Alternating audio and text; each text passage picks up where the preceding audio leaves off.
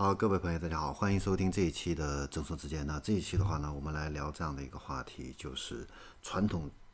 车企现在正在转型啊，仿效特斯拉还有蔚来这样的一些车企的这样的一个销售模式啊，把他们的新能源汽车啊，纷纷呢变成一个线上直直销啊，线下体验这样的一个模式啊。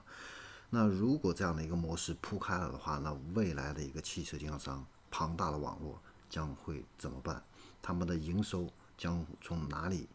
能够去进行这样的一个解决？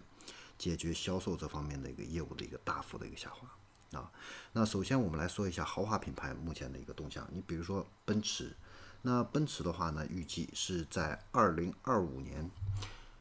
大约有百分之二十五的乘用车会在线上实现这样的一个销售啊。那也就是说，传统的汽车经销商。未来会有百分之二十五的这样的一个销售额会会没有，啊，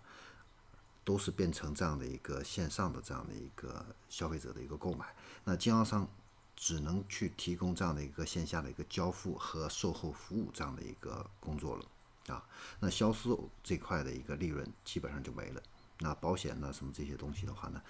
啊，可能这些利润啊，包括精品的家装等等啊，可能都会没有。这个是一个问题，另外一个的话呢，就是上汽奥迪啊，那它未来的这个车型的话呢，也会采取线上和线下同时这样的一个销售啊。那豪华品牌像沃尔沃，早就已经在去年就已经试水这个线上的进行一个销售了啊。虽然目前还不是很成功，销售量还不是很大，但是不排除未来车企纷纷试水的时候会成为这样的一个。趋势，因为消费者慢慢的会习惯于这样的一个呃购买车的这样的一个方式啊，他这个购车的一个习惯是没是被慢慢的这样的一个教育的啊，他需要这样的一个过程啊。最重要的，你我们再来看一下合资品牌，你像大众，大众汽车的话呢，它现在就是这个 ID 三啊这款车的话呢。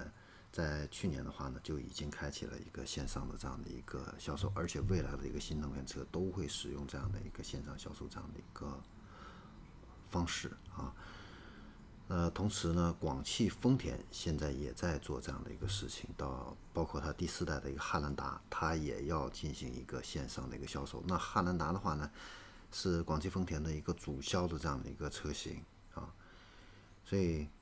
我们可以看到啊，现在越来越多的一个车企在加入到这样的一个线上的这样的一个销售工作，来培养消费者这样的一个销售的一个习惯。